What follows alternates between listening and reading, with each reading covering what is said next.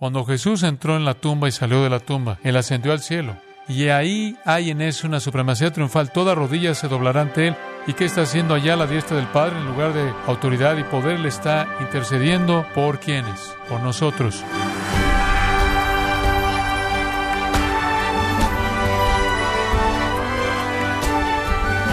Queremos darle las gracias de parte del equipo de Gracia a vosotros por su sintonía con el pastor John MacArthur. Es probable que usted tenga una perspectiva negativa del sufrimiento. Finalmente, sufrir no es nada placentero, se pasa por momentos difíciles. Pero, estimado oyente, ¿sabe usted de qué manera el sufrimiento puede fortalecer su vida espiritual?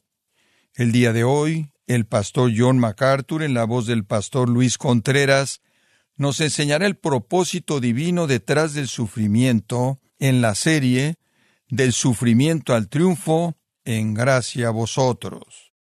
Acompáñeme una vez más a nuestro texto en los versículos 18 al 22, porque también Cristo padeció una sola vez por los pecados, el justo por los injustos, para llevarnos a Dios, siendo la verdad muerto en la carne, pero vivificado en espíritu, en el cual también fue y predicó a los espíritus encarcelados, los que en otro tiempo desobedecieron, cuando una vez esperaba la paciencia de Dios en los días de Noé, mientras se preparaba el arca en la cual pocas personas, es decir, ocho, fueron salvadas por agua. El bautismo que corresponde a esto ahora nos salva, no quitando las inmundicias de la carne, sino como la aspiración de una buena conciencia hacia Dios por la resurrección de Jesucristo, quien habiendo subido al cielo está a la diestra de Dios ya le están sujetos ángeles, autoridades y potestades. Esto es escrito, como dije, como un aliento. Cristo, quien sufrió el justo por los injustos, triunfó en medio de ese sufrimiento. Y Pedro nos da este maravilloso principio para que podamos ver nuestro propio sufrimiento como un punto de triunfo.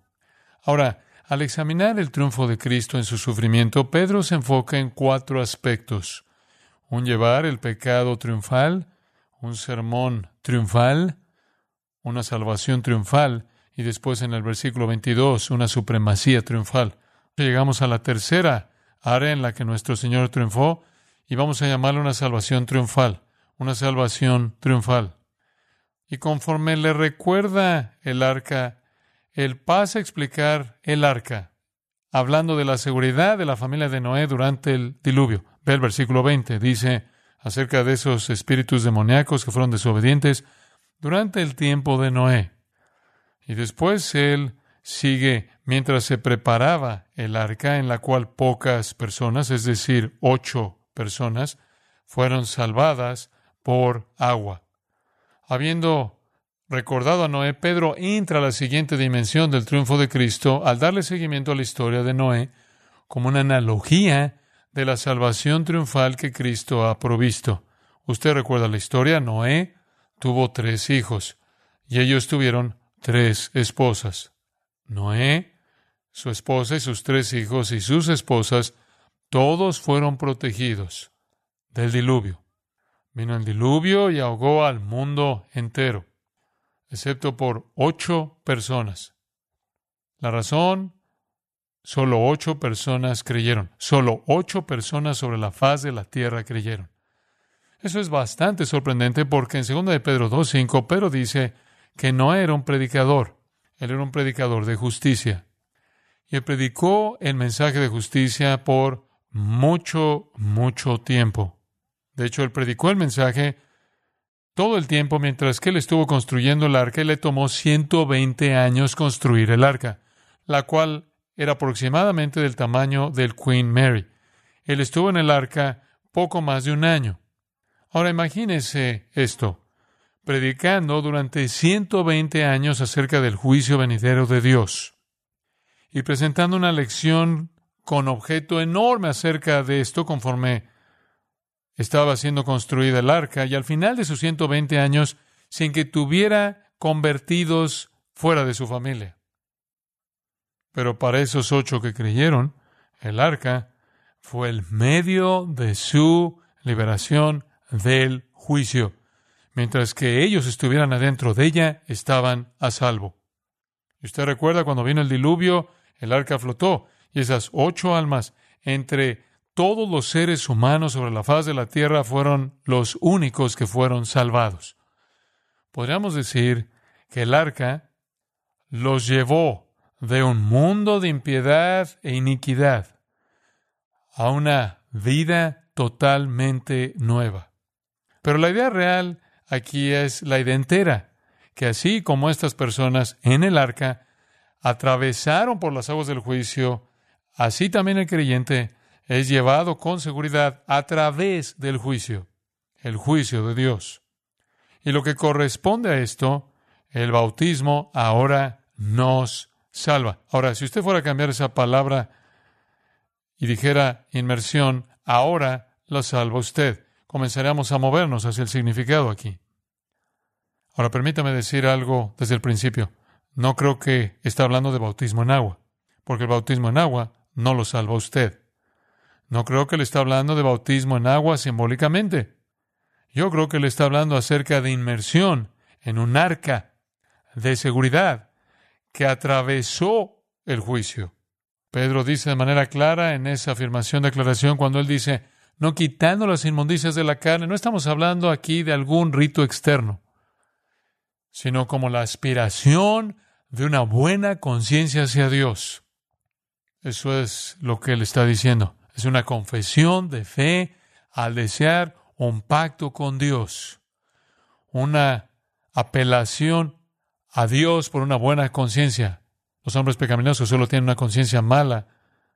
El punto aquí es que el pecador está cansado de su maldad, está cansado de su pecado, está cansado de su conciencia que lo acusa y quiere ser librado de la carga del pecado, quiere ser librado de la culpabilidad del pecado, de la expectativa aplastante, intimidante, terrible, atemorizante de juicio. Él quiere tener una buena conciencia, él quiere experimentar lo que Hebreos 9:14 dice, la sangre de Cristo limpiará su conciencia. Hebreos 10:22 dice básicamente lo mismo, dice, acerquémonos con corazón sincero, en plena certidumbre de fe, habiendo sido limpiados los corazones y limpios de una conciencia mala. ¿Qué está diciendo? Él está diciendo en el versículo 21, hay una inmersión en Cristo que los salva a ustedes. No es un ritual externo de lavado. Lo que lo coloca usted en Cristo no es un bautismo en agua. Lo que lo coloca usted en Cristo es un compromiso con Dios, una apelación a Dios por una conciencia limpia. En otras palabras, es un rogarle por ser perdonado de qué? De sus pecados. Es arrepentimiento, eso es lo que es. ¿Qué lo salva usted? No el bautismo en agua, sino inmersión en el arca de seguridad, quien es Cristo, en quien usted atraviesa por la muerte y sepultura y resurrección y el juicio de Dios cae, pero cae sobre el arca y no sobre usted. ¿Qué lo salva usted? No algún ritual externo o algún rito externo, sino un anhelo de corazón por ser librado de la carga aplastante de pecado que plaga su conciencia mala. Y quiere hacer un pacto con Dios por vivir una vida obediente. Y lo lleva a usted a través del juicio para que salga del otro lado a través de la resurrección de Jesucristo. Eso celebra, eso completa el triunfo de salvación. Estaba leyendo un libro y el escritor estaba explicando algunas de estas cosas y dio un relato personal interesante dijo, algunas personas creen que este pasaje en particular ilustra cómo en la actualidad la gente es salvada mediante el bautismo en agua y después se le escribe esto. Una vez le pregunté a un anciano mormón quien promueve esta idea, si por favor me podría decir quién fue bautizado en el día de Noé, los salvos o los perdidos. Bastante apropiado. ¿Quién se mojó? Ni una gota de agua, dice él, toca a Noé y a su familia. Todos aquellos que entraron en el agua fueron ahogados lo confundió un poco y él respondió entonces qué significa cuando dice que fueron salvados por agua.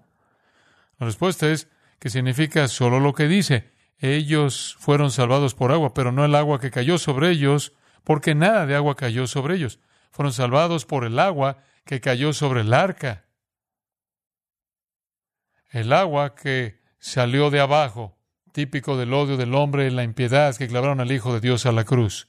Y las aguas vinieron de arriba, típico del juicio de arriba que nuestro Salvador bendito llevó en la cruz. Si esas aguas tipifican las olas y olas de juicio que levantaron a Cristo, nuestra arca de seguridad arriba en la cruz. Es mediante esa obra redentora que somos salvos. Esas aguas de juicio cayeron sobre Él, no sobre nosotros. Como nadie y su familia, nosotros que somos creyentes estamos seguros y estamos a salvo en Cristo. Somos salvados por el bautismo de juicio que Cristo conoció en el Calvario, no por el bautismo de agua. El texto en 1 Pedro no dice que fuimos salvados por el bautismo, dice que el bautismo es una figura. Tanto el arca de Noé como el bautismo prefiguran lo mismo.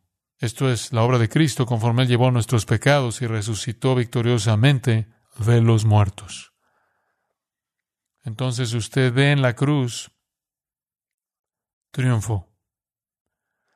No solo un llevar del pecado triunfal, un sermón triunfal, sin una salvación triunfal que fue provista para nosotros, se da cuenta de que mientras que el infierno estaba arrojándole a Cristo toda su furia y veneno, y mientras que los hombres impíos de este mundo que lo querían muerto estaban arrojando su odio en contra de él, mientras que todo eso lo clavó a la cruz, él, por todos los redimidos de todas las edades, el arca de seguridad, y todos ellos en él atravesaron por el juicio sin que una gota siquiera los tocara. Una verdad gloriosa. Y debido a nuestra unión con Jesucristo, estábamos a salvo en Él. Y salimos del otro lado a través de la resurrección de Jesucristo. Realmente una salvación triunfal provista para nosotros. Finalmente, un cuarto punto. Pedro ve la cruz y ve no solo un llevar el pecado triunfal, un sermón triunfal predicado a los demonios, y él ve una salvación triunfal lograda, como cuando Cristo mismo estaba atravesando todos los fuegos de juicio y todo el odio de los demonios y los hombres. Él es un arca de seguridad para todos los que creen por todas las edades. Él aún ve más allá de eso una supremacía triunfal. Versículo 22. Este Cristo resucitado, quien habiendo subido al cielo está a la diestra de Dios, y a Él están sujetos ángeles, autoridades y potestades. Ahora, amados, ahí está la nota final gloriosa de triunfo. ¿Quién está a la diestra de Dios. Tengo que decirle que a lo largo del Antiguo Testamento y entrando al Nuevo, y a lo largo de toda la eternidad, la diestra de Dios siempre es vista como el asiento de la preeminencia más alta. La diestra de Dios es ese lugar de fortaleza, la diestra de Dios es ese lugar de autoridad. Y simplemente dice que cuando Jesús había logrado su obra en la cruz, él fue exaltado a la diestra de Dios. El lugar de prominencia, honor, majestad, autoridad y poder. Observe Hebreos 1. En Hebreos 1, versículo 3, habla del Hijo de Dios, esto es Cristo, y dice que Él es el resplandor de la gloria de Dios y la imagen misma de la naturaleza de Dios. Después, Él sustenta todas las cosas por la palabra de su poder. Y después esta afirmación maravillosa, habiendo hecho la purificación de nuestros pecados, se sentó a la diestra de la majestad en las alturas. Ahí está el mismo pensamiento. Y él se volvió mucho mejor que los ángeles.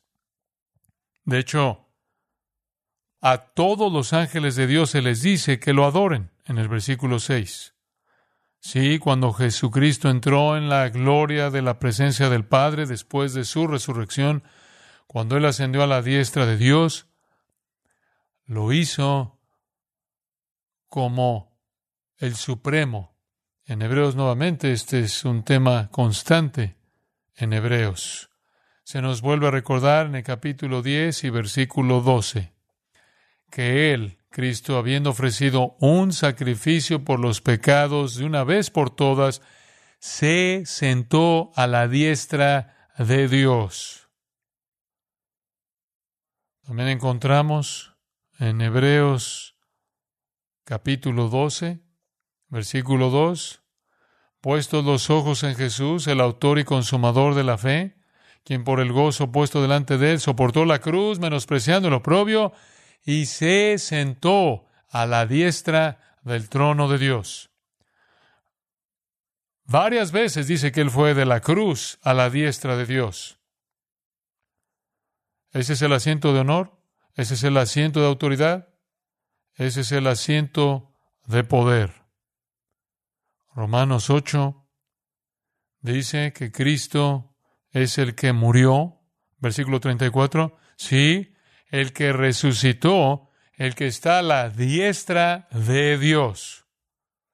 Una y otra vez dice eso. Él murió, resucitó, Él fue a la diestra de Dios.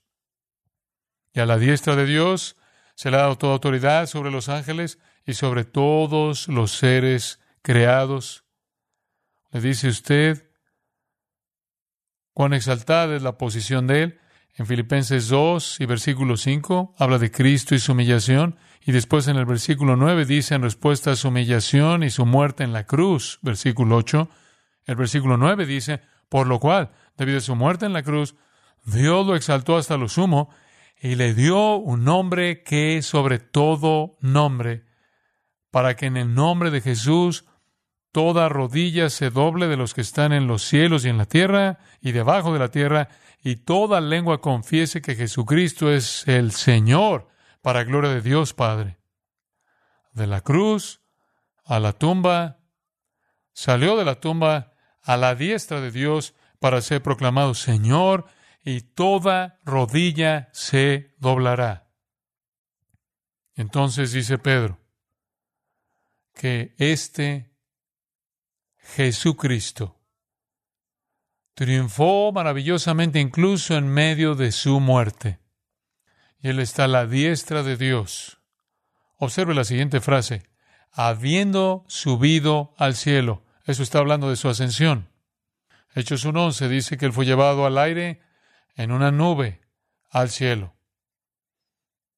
Hebreos lo repite una y otra vez, el hecho de que Él ascendió al cielo en donde está sentado, Hebreos 6:20. Él ha entrado, habiéndose vuelto un sumo sacerdote para siempre. Y claro, Él está intercediendo por nosotros. Hebreos 8:1. Ahora, el punto principal de lo que hemos estado diciendo es este. Tenemos tal sumo sacerdote quien ha tomado su asiento a la diestra del trono de la majestad en los cielos. Hebreos 9:24. Cristo no entra en un lugar santo hecho con manos, una mera copia del verdadero, sino al cielo mismo para perecer ahora en la presencia de Dios por nosotros. Y entonces escuchen, amados, cuando Jesús entró en la tumba y salió de la tumba, Él ascendió al cielo. Y ahí hay en eso una supremacía triunfal. Toda rodilla se doblará ante Él. ¿Y qué está haciendo allá la diestra del Padre en lugar de autoridad y poder? Le está intercediendo por quienes, por nosotros. Como puede ver, debido a que él estuvo dispuesto a someterse a sí mismo, Dios lo exaltó hasta lo sumo. Y fue a través de su sufrimiento que él triunfó. Y ahora él está por encima de todos, todos los seres. Entonces el versículo 22 dice, ahora están sujetos ángeles, autoridades y potestades.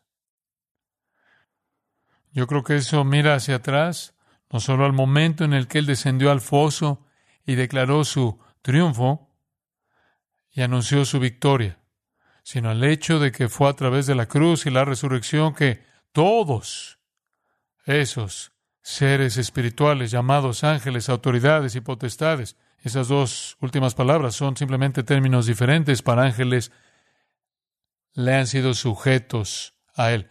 Todos los rangos de seres espirituales deben someterse a Cristo. Él es preeminente.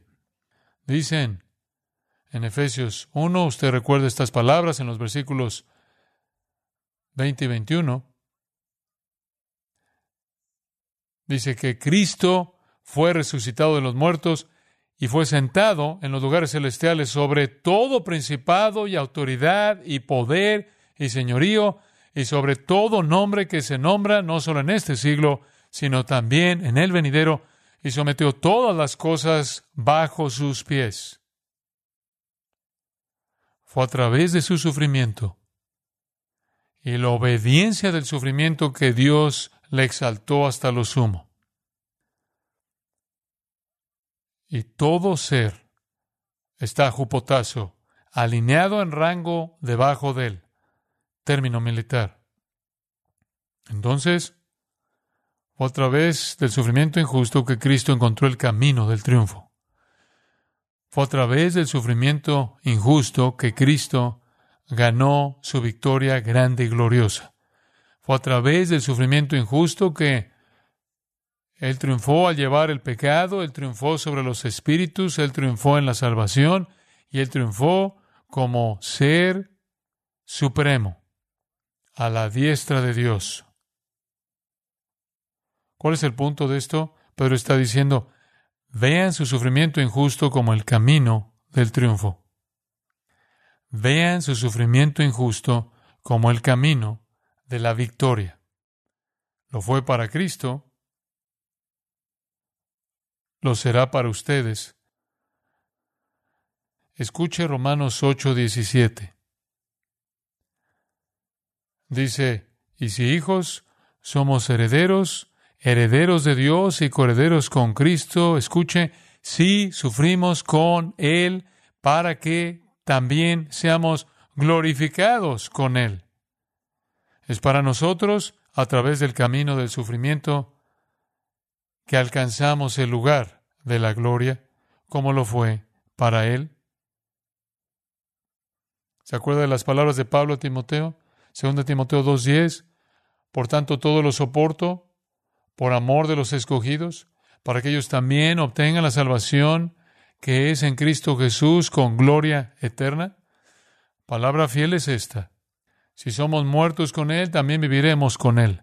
Si sufrimos, también reinaremos con Él. El camino a la gloria siempre es a través del sufrimiento. Jesús es nuestro ejemplo. ¿Se acuerda usted de Filipenses 1.29?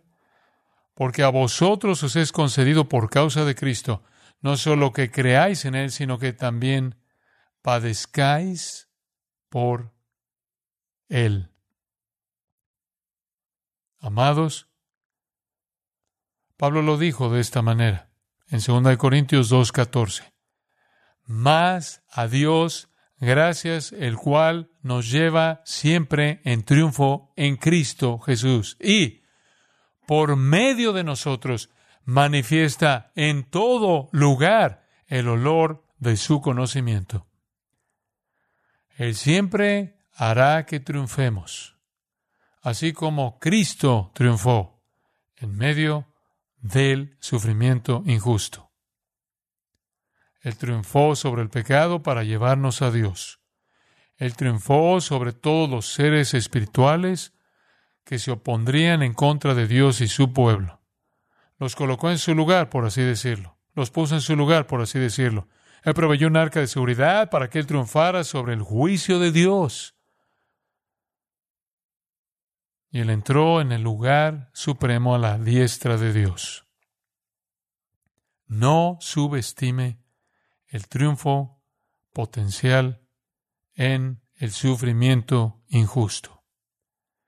Podría ser que cuando usted sufre injustamente, usted también podría tener la oportunidad, debido a cómo usted enfrente ese sufrimiento de llevar a alguien a Cristo.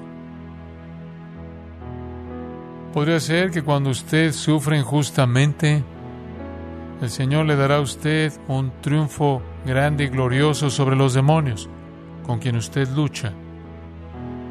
Podría ser que cuando usted sufre injustamente, podría volverse una fuente de seguridad para que alguien más, para alguien más que ve cómo enfrenta usted esa tormenta y será que si usted sufre de manera triunfal, el Señor lo exaltará y lo levantará.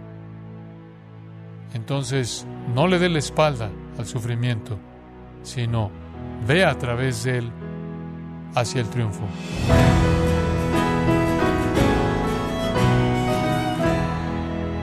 De esta manera, el pastor John MacArthur ha concluido esta serie titulada Del sufrimiento al triunfo, aquí en gracia a vosotros.